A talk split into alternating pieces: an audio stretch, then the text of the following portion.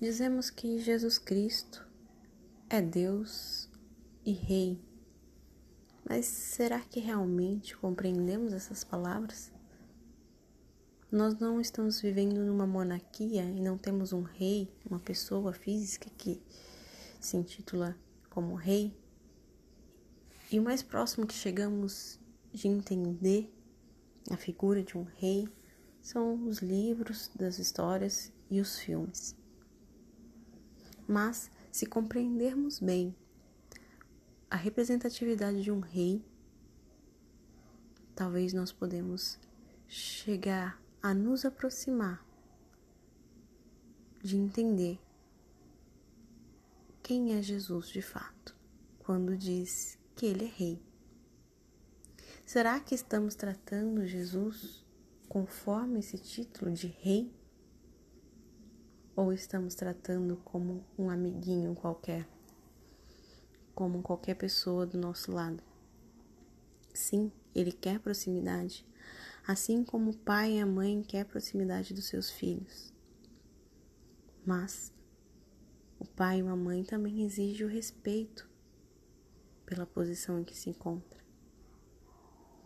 E assim, se nós observarmos como eram tratados os reis o respeito, talvez nós possamos refletir um pouco sobre a nossa atitude quanto a Deus, quanto a Jesus.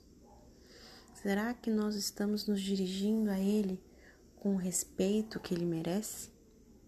Com a reverência?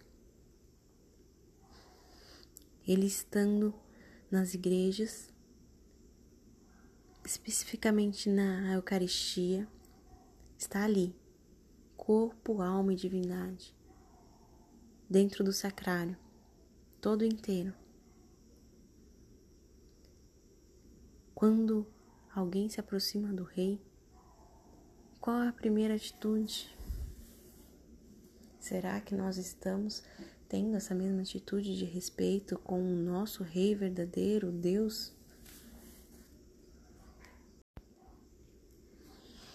E muitas vezes vamos nos esquecendo quem realmente Ele é, quem realmente é Jesus. Se dizemos então que Ele é Rei, que Ele é Deus, quão não deveria ser o respeito e a reverência que devíamos ter ao pisar numa igreja, ao nos direcionarmos para Ele, ao falarmos com Ele. Essa é a reflexão de hoje. E se se esquece, assista um filme, leia um livro sobre a monarquia, como se tratavam os reis.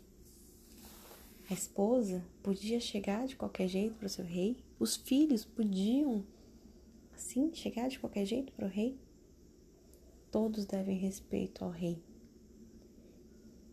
Então, quando olharmos para Jesus, que tanto nos ama, vamos lembrar primeiro nós temos que ter total reverência e respeito a Ele.